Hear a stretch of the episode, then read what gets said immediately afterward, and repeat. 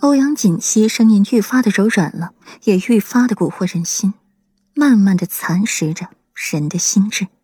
顾阮回到了锦绣花亭，淡淡的垂下烛光炫彩的凤眸，脑子里一直盘旋欧阳锦溪的那番话。这样没有自由的日子，他确实不是很喜欢。只是与欧阳锦溪合作，那不就是与虎谋皮吗？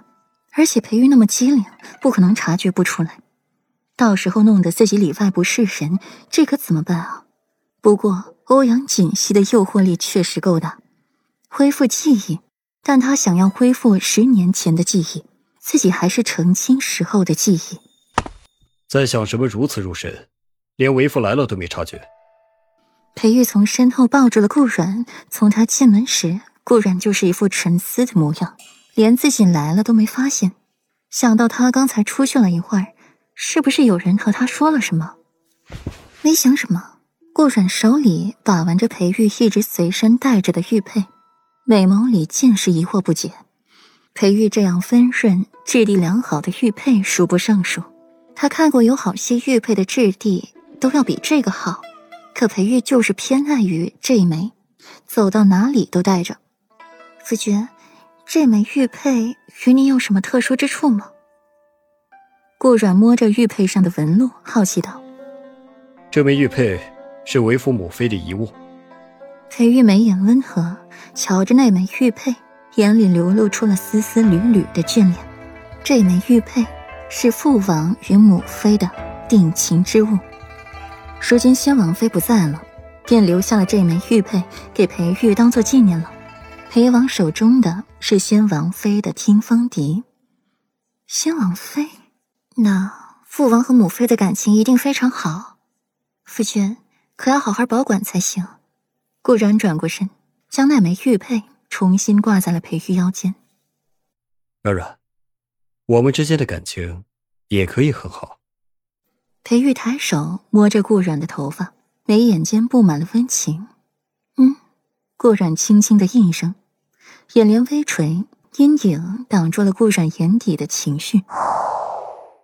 晚间，欧阳靖在风来水榭设宴，觥筹交错，你来我往的，期间还有欧阳靖劝酒的措辞，好不热闹。敬西敬裴夫人一杯。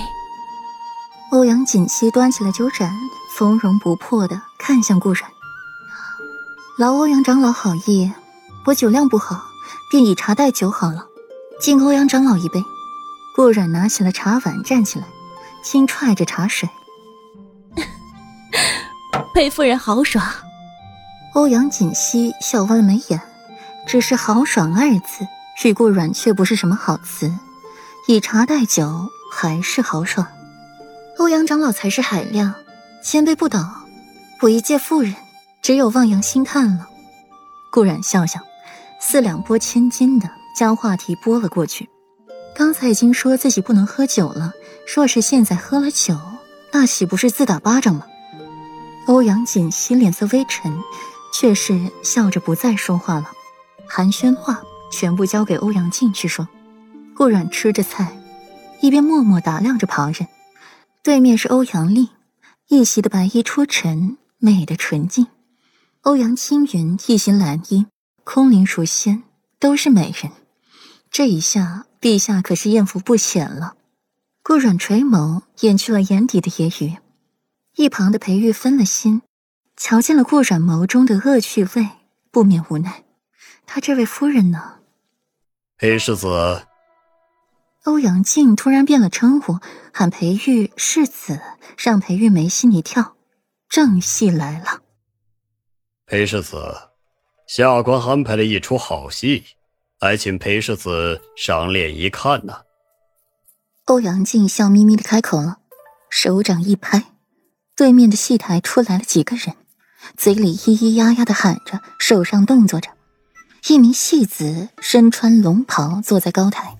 手里拿着令牌，狠狠地扔在了地上。随后，刽子手拿起了大刀，就要砍落那些穿着囚服之人的脑袋。